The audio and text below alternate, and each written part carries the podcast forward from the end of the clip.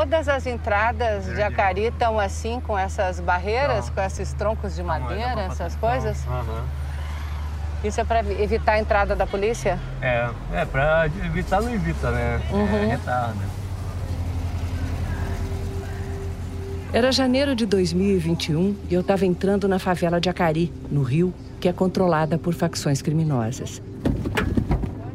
Eu fui até lá para tentar entender melhor um caso que aconteceu há 25 anos.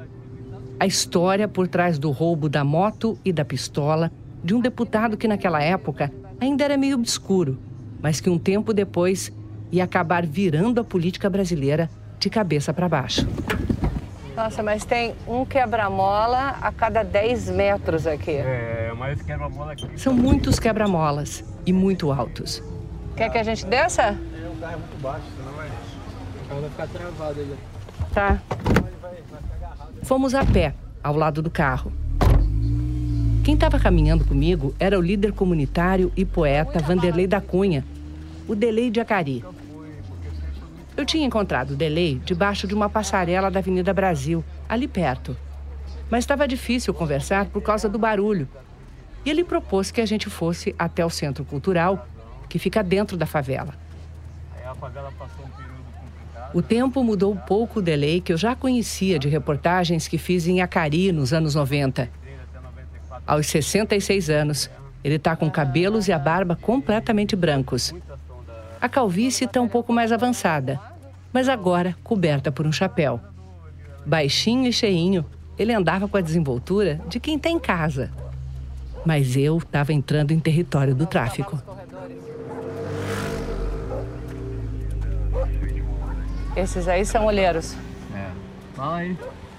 Estão com o radinho. É o pessoal do radinho.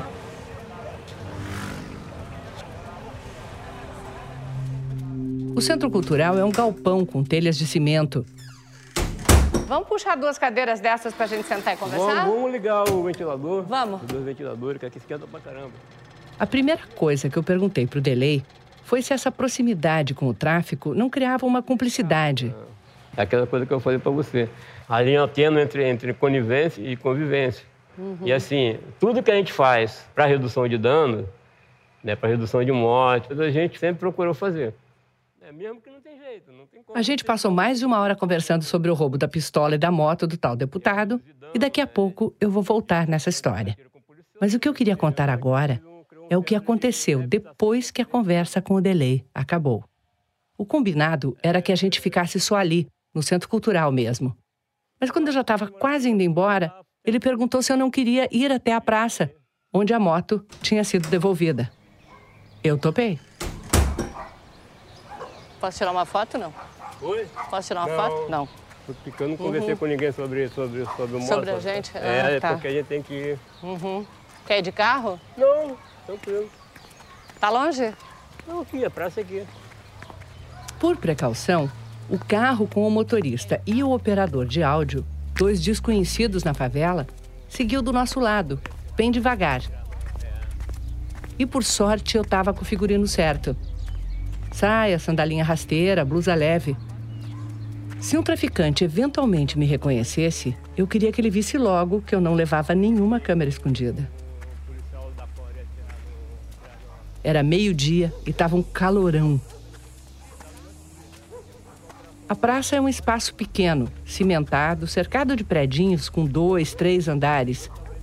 E parecia vazia. Foi só quando eu cheguei bem perto que eu vi um grupo de pessoas na sombra da única árvore ali. Nós fomos na direção delas, já que na rua estreita, para a gente não se separar do carro, só dava para seguir em frente. De olho na praça, eu demorei a me dar conta de que aqueles caras, na sombra da árvore, estavam todos armados até os dentes. Um grupo de uns 15 traficantes, cada um com fuzil, pistola, granada, o pacote completo. Alguns em pé, com armas na mão, outros sentados com as armas soltas no colo. O delay nem se abalou. Fala, pai. Bom dia. Você é Sônia, Sônia Brilha, da Globo. Vou entrevistar ele sobre aquele episódio da moto do Bolsonaro. É, que ele tá contando história. Sim, O deputado que teve a moto e uma pistola roubadas era Jair Bolsonaro, o presidente da República. Os traficantes, todos muito jovens para ter memória da época, estavam relaxados. Pareciam até entediados de montar guarda num calorão daqueles. Mas na minha cabeça, tocava um alarme. Uma semana depois do assassinato de Tim Lopes, a polícia do Rio de Janeiro ainda procura o corpo do jornalista e o traficante Elias Maluco, o chefe da quadrilha que torturou, julgou e executou o repórter. O assassinato brutal do meu colega Tim Lopes nas mãos de traficantes da Vila Cruzeiro em 2002 deixou uma ferida que ainda está aberta em todos nós jornalistas. O delay ainda jogou uma conversa fora, enquanto um rapaz forte, sentado na muretinha, passava o fuzil, de uma mão para outra, como se fosse um brinquedo. A única coisa que eu queria era sumir dali antes que algum deles resolvesse questionar a presença de uma repórter da Globo. Por onde sai? É, a gente pode sair por aqui. Então vamos. Nós voltamos para o carro. Vamos sair bem rapidinho, que eu não estou gostando de. Oi? não, tô bem. É, eu sei. Mas eu já vi uns 15 R15 ali.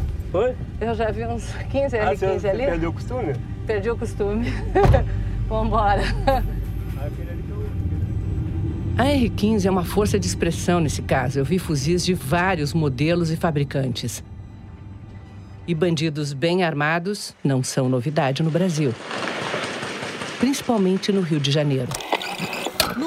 Fogo cruzado, desespero para se abrigar dos tiros. Nos últimos dois dias, foram 51 confrontos violentos entre traficantes e policiais em pontos diferentes da cidade. No Rio, cada chefe do tráfico e das milícias tem exércitos com armamento muitas vezes superior ao das polícias. E o fato de os criminosos andarem bem armados tem servido de munição, se me permitem o trocadilho, para quem prega armar a população, para que ela mesma se defenda. Todo vagabundo está armado. Mas você Só acha está que... faltando o cidadão de bem, tá armado, mais não. ninguém. Mas será que é uma boa ideia, em termos de segurança pública, aumentar o número de armas em circulação? Ou será que existem outros interesses por trás desse projeto de armar a população brasileira? Eu quero todo mundo armado, que povo armado jamais será escravizado.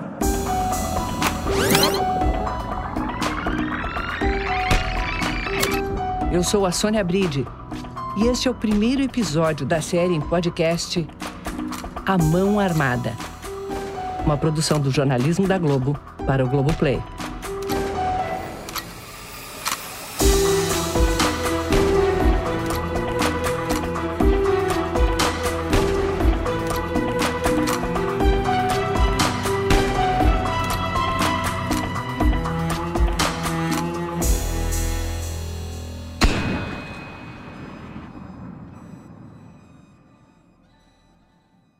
fazer uma busca no YouTube que a gente encontra vários vídeos do presidente Bolsonaro atirando. Agora o mito. Antes e depois de assumir o cargo.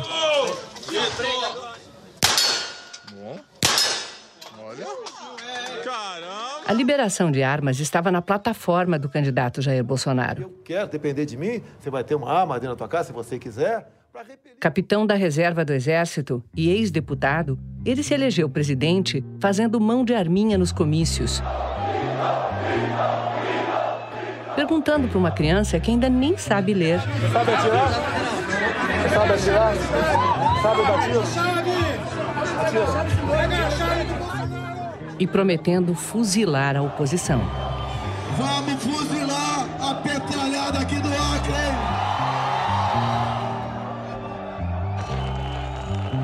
Às 7h21 da noite deste domingo, chega a informação de que Jair Bolsonaro está eleito presidente da República. Essa é a informação oficial do TSE que Empossado, Bolsonaro tinha pressa em cumprir pelo menos uma promessa de campanha: a de armar o Brasil. Presidente Jair Bolsonaro assinou hoje um decreto que muda regras para porte e posse de armas ao longo desta série em podcast, nós vamos explorar casos emblemáticos. Dois assassinos mataram oito pessoas, feriram mais onze e se mataram hoje de manhã em Suzano, São Paulo. Uma adolescente de 14 anos disparou uma arma e matou uma amiga também de 14 anos. Nós fomos atrás dos detalhes desses crimes para tentar entender as motivações e as consequências de afrouxar o acesso às armas de fogo. E mostrar que o que o presidente assina ou manda assinar pode resultar em morte. E o primeiro decreto facilitando o acesso às armas veio apenas duas semanas depois da posse. Para lhes garantir esse legítimo direito à defesa, eu, como presidente, vou usar essa arma. A arma, no caso, era a caneta Bic. Até o lançamento deste podcast, já foram 14 decretos, 15 portarias, uma resolução da Câmara de Comércio Exterior e uma instrução normativa da Polícia Federal.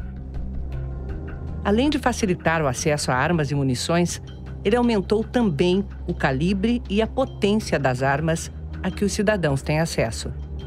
Especialmente para os chamados CACs, colecionadores, atiradores esportivos e caçadores. Antes, um atirador esportivo experiente podia ter até 16 armas. Agora, atiradores de qualquer nível podem ter até 60 armas, sendo 30 de calibre restrito. E o atirador que tiver 60 armas pode comprar até 180 mil munições em um ano, além de material para recarregar até 210 mil cartuchos. Nos primeiros dois anos de Jair Bolsonaro na presidência, mais de meio milhão de armas de fogo foram registradas, mais do que o dobro do que nos dois anos anteriores. E o número de homicídios, que tinha caído em 2018 e 2019, já voltou a subir em 2020, mesmo com a pandemia e o isolamento social.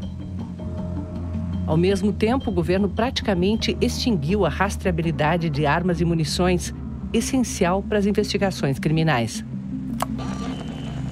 Agora, deixo bem claro que nós fomos no limite da lei. Nós não inventamos nada e nem passamos por cima da lei. Mas, na verdade, muitos dos atos presidenciais passavam sim do limite da lei e foram revogados. O governo recuou. Revogou hoje. Bolsonaro revogou. Por causa do conteúdo polêmico, vários decretos sobre esse tema acabaram sendo revogados. Mesmo assim, foi aberto um rombo na lei que ficou conhecida como o Estatuto do Desarmamento. O estatuto não impede, mas regulamenta e restringe a posse e o porte de armas no Brasil. Ele foi aprovado em 2003 e o então deputado Jair Bolsonaro, claro, foi contra. Eu espero que meus colegas mais à direita não votem esse projeto de desarmamento que está chegando nessa casa. Não podemos desarmar o cidadão de bem. Se o cidadão de bem não quer que sua casa seja violada, ele tem que estar com uma arma dentro da mesma. Caso contrário, será, guardando as devidas proporções, uma nova Hiroshima ou Nagasaki.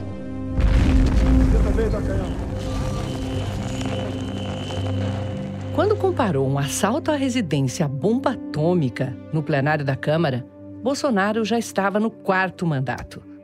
Capitão da reserva, ele entrou para a política no fim dos anos 80, depois de encerrar prematuramente a carreira militar. Bolsonaro foi eleito vereador do Rio em 1988 e deputado federal dois anos depois, sempre prometendo defender os interesses dos militares e policiais. Mas nos discursos dele no plenário, muitas vezes a defesa dos direitos dos policiais e a defesa da violência policial se confundem. Como em 1992, quando a polícia entrou no presídio do Carandiru, em São Paulo, e matou 111 presos que tinham se rebelado. Não quero defender a PM São Paulo também. Acho que a invasão e o que ocorreu lá foi apenas um ato enérgico por parte da PM. Acaso eu fosse um soldado, um cabo, um capitão da PM, jamais cumpriria uma ordem superior dado a mim para invadir sem estar com arma na mão engatilhada. Jamais. E muito menos com apenas uma arma contendo cinco ou seis tiros no seu tambor. Tem que entrar realmente metralhadora. Porque é o tratamento que eles merecem.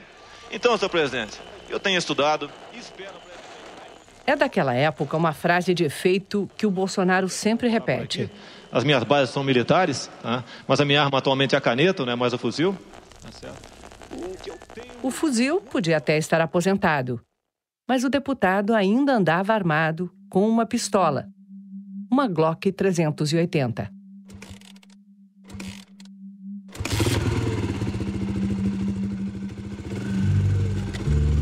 Era uma terça-feira, 4 de julho de 1995.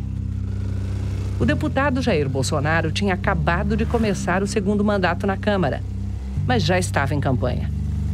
Ele saiu de casa cedo, de moto e armado, para panfletar na zona norte do Rio. Na rua Torres Homem, em Vila Isabel, Bolsonaro parou no sinal vermelho. Nós pedimos para um locutor ler as notícias dos jornais da época. Marginais rendem Bolsonaro e levam motocicleta e arma. Capitão da reserva, Bolsonaro, de 40 anos, comentou que os dois assaltantes eram jovens e aparentavam ser de classe média. Eles pareciam conhecer bem os seus hábitos. Essa é do jornal Tribuna da Imprensa, do Rio de Janeiro. O jornal o Globo também deu. Os dois ladrões, que também estavam em uma moto, mandaram que ele descesse e levantasse as mãos. Muita gente viu. 15 garis da Conlurbe estavam ali perto, num caminhão, e assistiram ao assalto. Antes de partir, um dos assaltantes resolveu revistar Bolsonaro, quando achou a arma do deputado escondida sob o casaco. Bolsonaro falou do assalto numa entrevista ao programa Roda Viva, em 2018, durante a campanha presidencial. Eu estava na motocicleta, fui rendido. Dois caras, um desceu, me pegou por trás, outro ah, pela frente. O registro que tem. Dois dias depois, juntamente. A polícia se mobilizou na hora para tentar recuperar o que foi roubado. Bolsonaro foi à vigésima DP do Grajaú, onde registrou queixa. Dali ele saiu com dois grupos de policiais para a favela do Jacarezinho, local para onde supôs que os bandidos tivessem ido. Guarde essa informação. Essa operação de que o então deputado participou e que aconteceu no mesmo dia do assalto foi na favela do Jacarezinho, a muitos quilômetros de Jacari. Como os traficantes da favela começaram a soltar fogos para anunciar a chegada da polícia, os policiais pediram reforço. Ao todo, mais de 50 policiais de várias divisões se juntaram à busca. Mas foi muito barulho por nada. A moto e a arma só seriam recuperadas dias depois. Uma das notícias termina com a seguinte declaração: Mesmo armado, me senti indefeso, comentou o parlamentar. Vale repetir. Mesmo armado, me senti indefeso, comentou o parlamentar.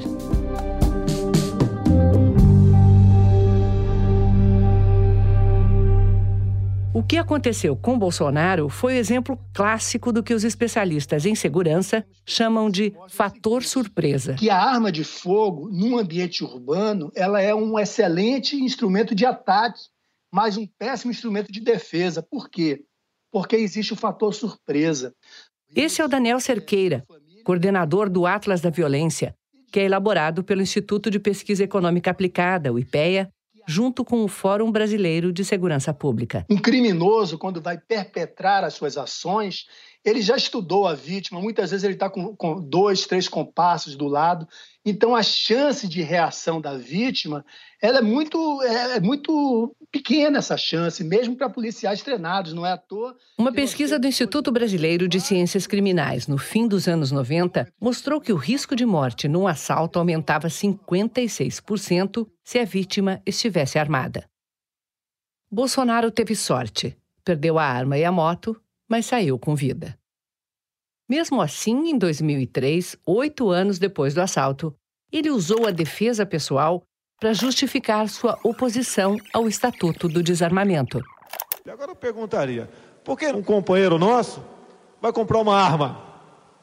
Ele vai comprar uma arma porque sabemos, sabe ele muito bem, que o Estado não é competente o suficiente para defender a sua vida 24 horas por dia. Quem é que nunca em sua casa, dormindo, foi acordado com um barulho na cozinha, numa janela ou no quintal. Todos nós fomos várias vezes acordados. Agora eu pergunto: se nós não tivermos uma arma o que nós poderíamos fazer dentro da nossa casa a não ser trancar a porta e rezar? Até aquele momento, comprar uma arma no Brasil era muito mais fácil. Bastava ter 21 anos, profissão definida e ficha limpa. Lojas de departamento como a extinta Mesbla ofereciam revólveres e pistolas parcelados em até 24 prestações. Nós encontramos vários anúncios antigos que jogavam com o medo das pessoas. Um deles tem a foto dos pés de um homem entrando por uma porta num ambiente escuro e a pergunta: Adivinha quem vem para o jantar? Outro tem uma mulher com a mão no rosto, cara apavorada, dizendo: Eu não teria medo se possuísse um legítimo Smith Wesson. E a foto do revólver. Abre aspas. Venha até a Mesbla conhecer os últimos lançamentos da Taurus na compra do seu Taurus, a Mesbla faz o registro para você grátis. Fecha aspas. Bom, já está claro que a aprovação ou não do estatuto era mais do que uma disputa de pontos de vista sobre segurança. Tinha muito dinheiro em jogo. O ex-ministro da Justiça, José Eduardo Cardoso, era deputado na época. Como é que era o clima lá dentro do Congresso nesse momento da discussão do Estatuto? Você tinha um lado aqueles que tinham uma postura de defesa do armamento, defendendo inclusive a livre distribuição de armas como uma forma de defesa, e aqueles que se colocavam no sentido oposto, onde eu estava, a partir de estudos e de reflexões que mostravam que a arma não é um instrumento de defesa, mas é um instrumento de ataque. Onde há arma disponível, há mais violência. Então, nós tínhamos grandes embates naquele período na Câmara dos Deputados. O senhor lembra do, do deputado Jair Bolsonaro nessa época? Que tipo de parlamentar ele era? Lembro.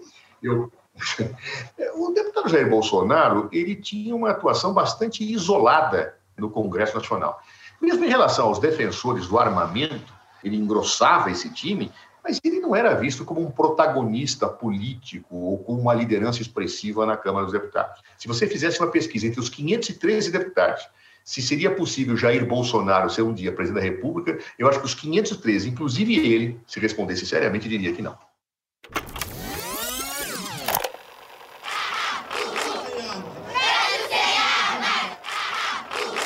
Ao mesmo tempo em que o Estatuto era discutido no Congresso, havia uma grande mobilização da sociedade civil para combater a violência no país. As manifestações a favor do desarmamento reuniam milhares de pessoas.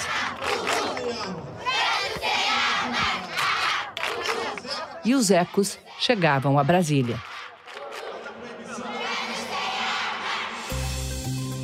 No dia da votação na Câmara, a aprovação era dada como certa. Está aberta a sessão sobre a proteção de Deus em nome do povo brasileiro. Uma pesquisa tinha mostrado que 82% dos brasileiros eram a favor do estatuto, mas o deputado Bolsonaro não se deu por vencido.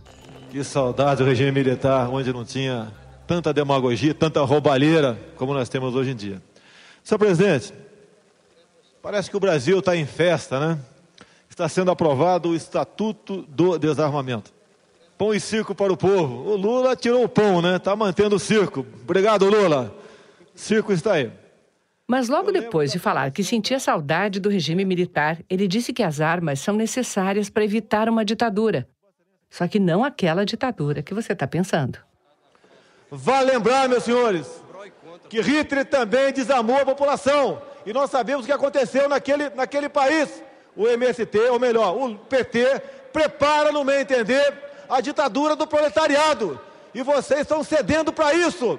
Esse discurso de 2003, meio sem conexão, que mistura Hitler e MST, me fez lembrar na hora daquela reunião ministerial de abril de 2020. Eu, como é fácil impor uma ditadura no Brasil. O povo está dentro de casa. Por isso que eu quero, ministro da Justiça e ministro da Defesa, que o povo se arme. Que é a garantia que não vai ter um filho da puta aparecer para impor uma ditadura aqui. Porque é fácil impor uma ditadura. Facílimo.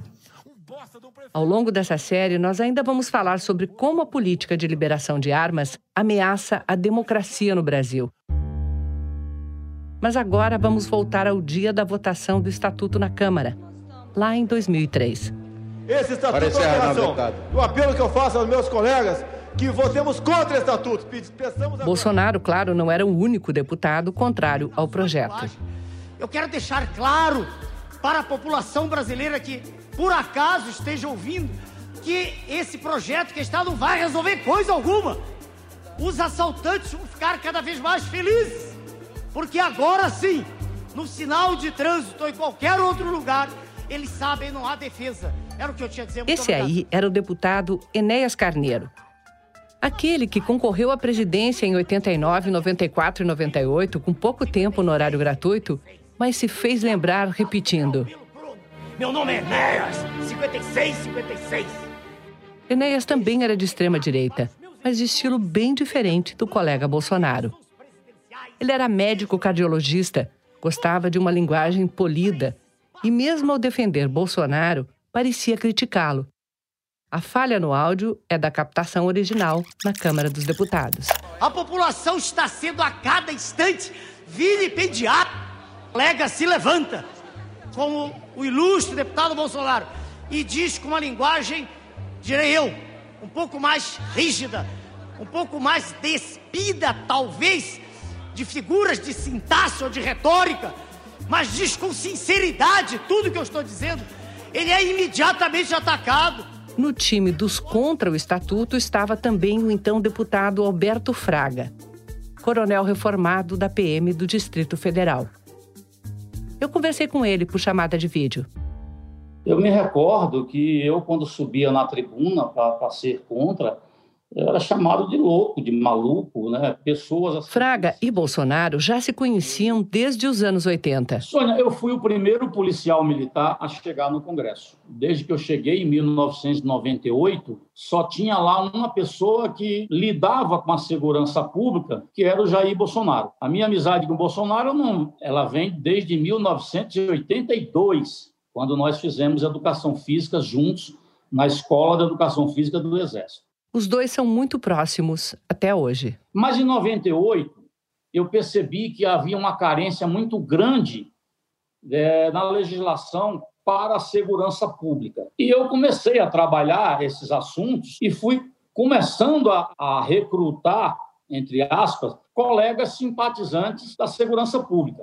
Em 2003, os deputados recrutados pelo Fraga, Jair Bolsonaro entre eles, foram os maiores opositores do estatuto. Mas no fim, ele acabou sendo aprovado. Aqueles que forem pela aprovação permaneçam como se acha. Aprovado. O estatuto começou a desarmar o Brasil.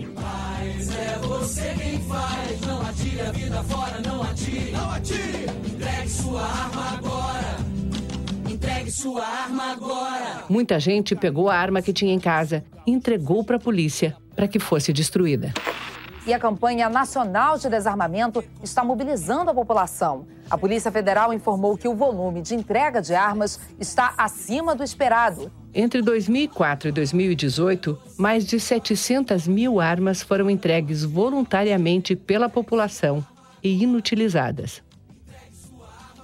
Além disso, um estudo de 2015 feito pelo Instituto Sou da Paz mostrou que a média de armas novas vendidas por ano caiu de 132 mil para 53 mil. E o resultado apareceu no número de assassinatos. Quem fez as contas foi o Daniel Cerqueira. O número de mortos por arma de fogo no Brasil continuou crescendo, mas bem mais devagar do que antes. Ou seja, a curva de crescimento dos homicídios foi achatada. Se não fosse o estatuto e o crescimento continuasse como antes, 275 mil pessoas a mais teriam perdido a vida para armas de fogo no Brasil.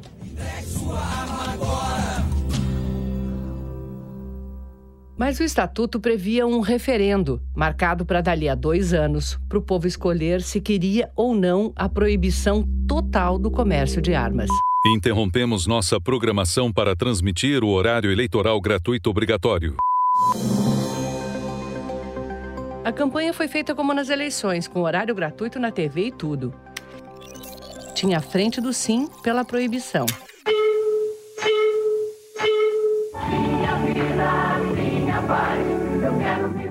A pergunta é: o comércio de armas de fogo e munição deve ser proibido no Brasil? Não se confunda. A resposta é sim. Vote 2. Diga sim à vida. Essa onda é boa. Diga sim à vida. Vote 2. E a frente do não? Tem gente querendo confundir falando em desarmamento, mas eles não fazem o desarmamento dos bandidos. Também não vão proibir o comércio ilegal de armas, que é onde os bandidos se abastecem. Você ouviu bem. A frente do não acusava quem era a favor do desarmamento de não defender a proibição do comércio ilegal de armas, que, sendo ilegal, já era proibido. Ilona Zabó, presidente do Instituto Igarapé, era uma das coordenadoras da Frente do Sim. Numa conversa por vídeo, ela lembrou do otimismo no início da campanha. Era um clima onde a maioria absoluta da população apoiava o que chamamos ali daquele momento de desarmamento. 80% da população do Brasil se dizia a favor do desarmamento. Mas quando começou o horário eleitoral na TV, a Ilona disse que levou um susto. O foco da campanha não era a defesa pessoal. Ela só batia na tecla de que proibir armas era um ataque à democracia, porque retirava um direito individual do cidadão. Eu mesma, assim como muitos de vocês, nunca pensei em ter uma arma, mas também não quero perder o direito de ter e nem quero tirar esse direito de muitas pessoas que precisam ter. Ao assistir o primeiro programa, a gente, nós vamos perder esse referendo. Eu vi isso é, claramente quando eu fui a uma aula de yoga. Meu professor de yoga, de 72 anos, não tinha maior pacifista do que ele. Ele virou e falou: Eu vou votar não, porque eu não quero perder o meu direito de ter armas. Aí eu olhei para a cara dele. Falei, o senhor acredita no que o senhor está falando? O senhor entende o que está falando? A lógica de por que, que nós estávamos fazendo aquela discussão, de por que era importante o controle de armas no Brasil, da violência, da morte de jovens, quer dizer, tudo isso foi apagado por argumentos que mexiam ali com, com instintos mais básicos dos seres humanos. Mais do que uma simples proibição, o que está em jogo é a perda de um direito seu. É não abrir mão da sua liberdade. O ex-deputado Alberto Fraga era o líder da Frente do Não. Eu sempre dizia, no momento em que a gente explicar direito para a sociedade o que é que eu estou defendendo, eu não tenho dúvida que nós vamos virar o jogo. Porque, Sônia, e fique muito claro, eu não defendo as armas, eu defendo o direito do cidadão de escolha. De fato, a frente do não conseguiu virar o jogo. Falta apenas uma urna do Acre para totalizar os votos do referendo sobre a proibição do comércio de armas de fogo e munição no Brasil. O não venceu com quase 64% dos votos válidos. E foi dessa campanha que surgiu um legado inesperado do Estatuto: a bancada da bala. Quando surgiu a questão do desarmamento eu criei a Frente pela Legítima Defesa, que depois transformou-se na frente do, do não, que aí foi institucionalizada pelo referendo, e foi uma migração, a bancada da legítima defesa para a bancada da segurança pública e chamada bancada da bala. O ex-ministro da Justiça, José Eduardo Cardoso, conta que os desarmamentistas custaram a perceber esse movimento. Eu acho que todos nós achávamos que seria tão fácil vencer esse plebiscito, porque é tão óbvio. Era tão óbvio na nossa cabeça que nós menosprezamos o adversário, tropeçamos nas pernas e não percebemos que nós estávamos criando um gravíssimo problema para nós mesmos, que era da derrota surgiu o embrião uh, de uma postura que, evidentemente, para nós seria incompatível com o século XXI. Com isso, o senhor quer dizer a bancada da bala? A bancada da bala.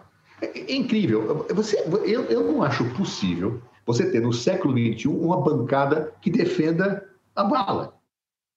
A Ilona Zabó me disse que hoje, olhando para trás, ela vê uma relação direta entre a oposição ao Estatuto do Desarmamento e o surgimento do bolsonarismo. Eu diria que assim, a semente do que a gente está vendo hoje em relação até ao, ao próprio bolsonarismo, para mim foi plantada ali. Quando a gente vê a campanha do desarmamento e depois essa campanha muito forte contra a aprovação do referendo, a gente vê ressurgir em grupos, que eram grupos daquele momento lá atrás da ditadura, a base mais fiel de apoio ao governo do presidente Jair Bolsonaro é hoje composta também por esses, digamos, cidadãos que defendem a irrestrita posse e porte de armas como parte da sua identidade. O resultado do referendo foi lembrado pelo presidente Bolsonaro quando ele assinou o primeiro decreto que facilitava o acesso às armas. O que nós estamos fazendo aqui nada mais é do que restabelecer um direito definido nas urnas por ocasião do referendo de 2005. O povo decidiu por comprar armas e munições, e nós não podemos negar o que o povo quis naquele momento. Eu perguntei sobre isso para o José Eduardo Cardoso. O referendo, de fato, foi vencido por aqueles que não queriam a proibição da venda. Mas em nenhum momento se discutiu uh, que se deveria ter uma política menos rígida uh, em relação a porte de arma e a possibilidade de uso da arma. Uma coisa é proibir, outra coisa é permitir sob regulação rígida. A rigidez diminuiu Antes, o cidadão comum podia ter até seis armas, desde que passasse por um teste psicológico, não tivesse antecedentes, fizesse um curso de tiro e comprovasse que realmente precisava da arma. E aí, quem decidia se precisava mesmo era a Polícia Federal. Isso demorava. Sob Bolsonaro, o cidadão não precisa mais comprovar necessidade. Basta declarar que precisa da arma. Quem cumpre os outros requisitos já tem licença prévia para comprar até seis armas. E agora pode comprar inclusive pistolas que antes eram de uso restrito.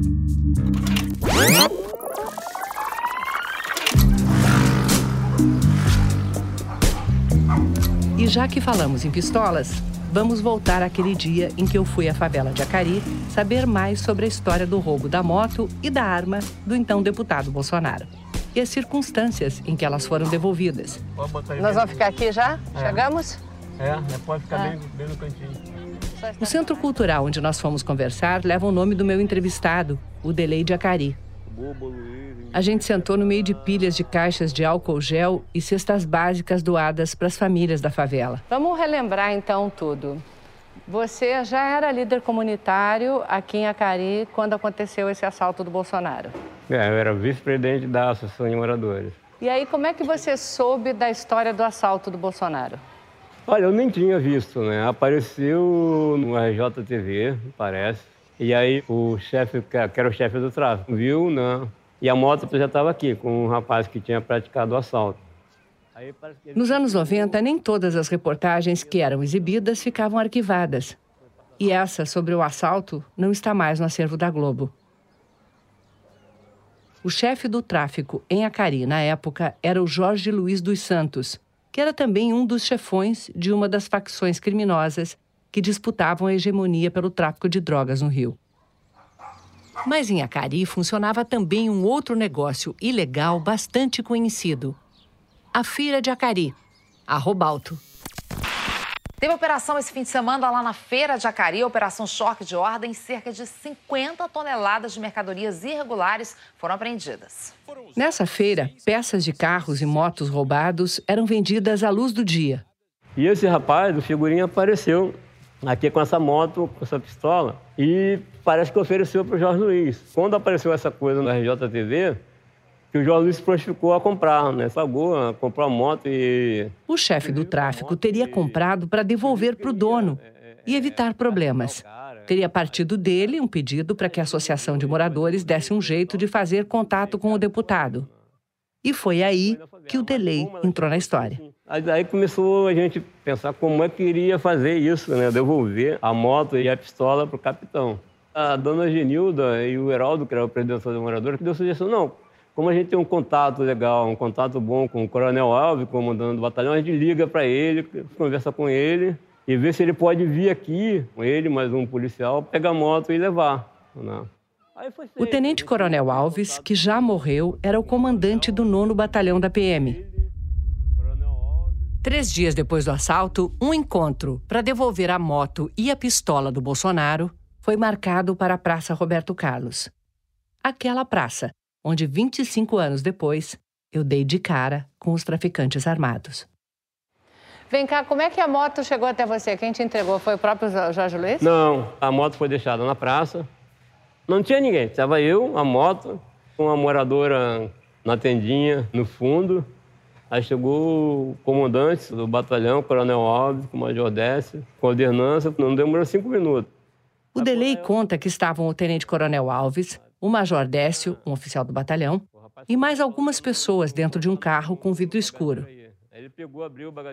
O Jorge Luiz teria mandado o Delay avisar que a moto estava com pneus novos porque os originais já tinham sido vendidos. E que tinha botado um pente novo com munição na pistola. Aí o coronel chegou, abriu o bagageiro da moto, viu a pistola, tirou o pente, perguntou se o Jorge estava na pô, coronel, isso aí. E aí pegou, saiu, foi embora e no outro dia o Major Décio teria saído pilotando a moto, que voltou às mãos do dono logo depois. Polícia encontra moto de Bolsonaro em Acari. A motocicleta XL 350, placa LAZ 0656, foi encontrada pelos policiais do 9 Batalhão de Polícia Militar Rocha Miranda, na Praça Roberto Carlos, na favela de Acari. Uma pessoa ligou para o batalhão e avisou onde estava o veículo. Mas o Delay conta que um jornal popular da época, que nós não conseguimos localizar, teria dado uma versão diferente. E aí no outro dia de manhã, estava em circulação o jornal Notícia, o batalhão tinha trocado tiro com os traficantes para recuperar a moto. Ah, caiu o Jorge ficou puto da vida, bolado, né? Falou, pô, a gente faz bagulho na maior boa vontade para ajudar esse capitão. Porque... O traficante, então, teria ficado com medo de represálias, com operações policiais na favela. Aí o Delay diz que foi tentar remediar a situação. Ele conta que conhecia um pessoal que trabalhava na Câmara de Vereadores e conseguiu o telefone do gabinete da vereadora Rogéria Bolsonaro, a mãe dos três filhos mais velhos do presidente. Naquela época, Rogério e Jair ainda eram casados. Nesse número, o Delay diz que falou direto com o Bolsonaro. Aí ele me atendeu. Eu me identifiquei logo, né, que era do Souza Moradores, que eu queria explicar para ele o que, que, tinha acontecido realmente, na devolução da moto. Aí ele falou, pô, seu Vanderlei, tudo bem, você quer falar comigo lá? Você é da Jacaria? Eu falei, pessoa, não, só queria, estou ligando, porque uh, houve todo um processo né, de confiança para devolver a moto para o senhor. Só queria explicar ao senhor o que aconteceu realmente, né? Porque saiu que houve, a moto foi cooperada troca de tiros e tal. Eu expliquei com ele como é que foi, né? Que o coronel tinha vindo pegar a moto, o major Décio saiu, pilotou na moto. Eu falei da pistola. Falou, não, eu estava com pente mesmo. Aí ele falou assim, foi por isso que eu achei essa história desse coronel lá meio fantasiosa. Mas tá tudo bem, a vida aí, o pessoal aí que tá tranquilo, tudo bem. Inclusive, ele perguntou para mim: tem problema o pessoal do Exército, da Força Armada, fazer campanha eleitoral aí? O Delei conta que respondeu que era do PT e não faria pessoalmente campanha para o deputado. Mas que ele seria bem recebido se fosse na favela. E nunca mais fez contato? Nunca mais fez contato. Eu encontrei. O Delei só foi pensar de novo no assunto durante a campanha presidencial de 2018, por causa daquela entrevista no Roda Viva. Nela, Bolsonaro dá a entender que estava junto quando a moto foi recuperada. Eu estava na motocicleta, fui rendido, dois caras, um desceu, me pegou por trás, outro ah, pela frente. O registro que tem. Dois dias depois, juntamente com o nono batalhão da Polícia Militar, nós recuperamos a arma e a motocicleta. Ele não diz se houve negociação e vai além. E por coincidência, né, o dono da favela lá de Acari, onde foi pega, foi pego lá, lá estava lá, ele apareceu morto um tempo depois, rápido. Não, não batei ninguém, nem fui atrás de ninguém, mas aconteceu.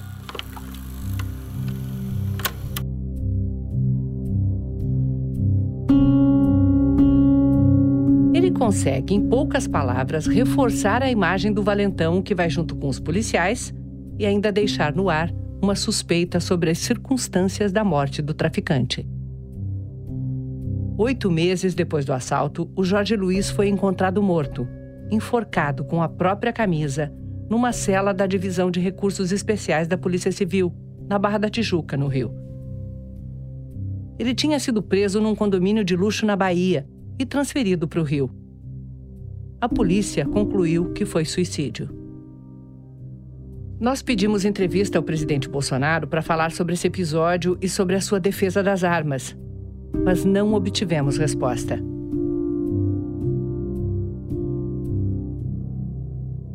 O fato é que a arma dele foi recuperada porque Bolsonaro era um deputado com boas relações na política e na polícia. Mas a imensa maioria das armas roubadas nunca volta para as mãos dos donos. E não é que o presidente não está sozinho no grupo dos defensores de armamento que perderam a arma em assalto? A polícia investiga assalto na casa do ex-deputado Alberto Fraga. O senhor está rindo porque o senhor sabe onde é que eu vou chegar, né? O senhor uhum. teve uma arma roubada dentro de casa, né? Mas a, era uma escopeta, certo? Uma escopeta. O assalto foi em abril de 2014. A câmera de vigilância da casa mostra que quando a mulher do deputado chegou de carro, três bandidos entraram antes de o portão se fechar. De novo, o fator surpresa. A minha arma que levaram, eu estava dormindo. E aí eu recomendo a todo cidadão: não reajam. Eu não sou super-homem. Então, quando você acorda com uma pistola na sua cabeça e uma escopeta está ao alcance da sua mão, você não adianta você reagir, que você vai morrer. Eu preferi, então, entregar a arma e em dois dias estava todo mundo preso. Eu mesmo fui atrás e conseguimos prender. A arma foi recuperada? A arma não. Essa arma nunca mais recuperei. Os ladrões levaram a coleção de relógios do coronel, mas ele diz que os assaltantes não acharam a coleção de armas, que estaria bem guardada. Colecionadores de armas se tornam muitas vezes alvo de bandidos que só querem aumentar seu arsenal. Hoje de madrugada, um empresário foi morto a tiros dentro da casa em que morava. O empresário tinha diversos terrenos e casas nesta região e uma coleção de armas. De acordo com a Polícia Militar, os bandidos roubaram nove armas e um cofre. Nos dois primeiros anos do governo Bolsonaro, 542.314 armas de fogo foram registradas. Muitas delas mais modernas, com maior poder de fogo e tão sujeitas quanto as outras a serem roubadas. Um tiroteio interrompeu as aulas na Escola Estadual Raul Brasil. Então, menina atirando em todo mundo, pelo amor de Deus, tem um monte de gente sangrando. Com mais pistolas e fuzis nos lares brasileiros, há risco de que essas armas cheguem nas mãos de criminosos e tornem os massacres ainda mais mortais?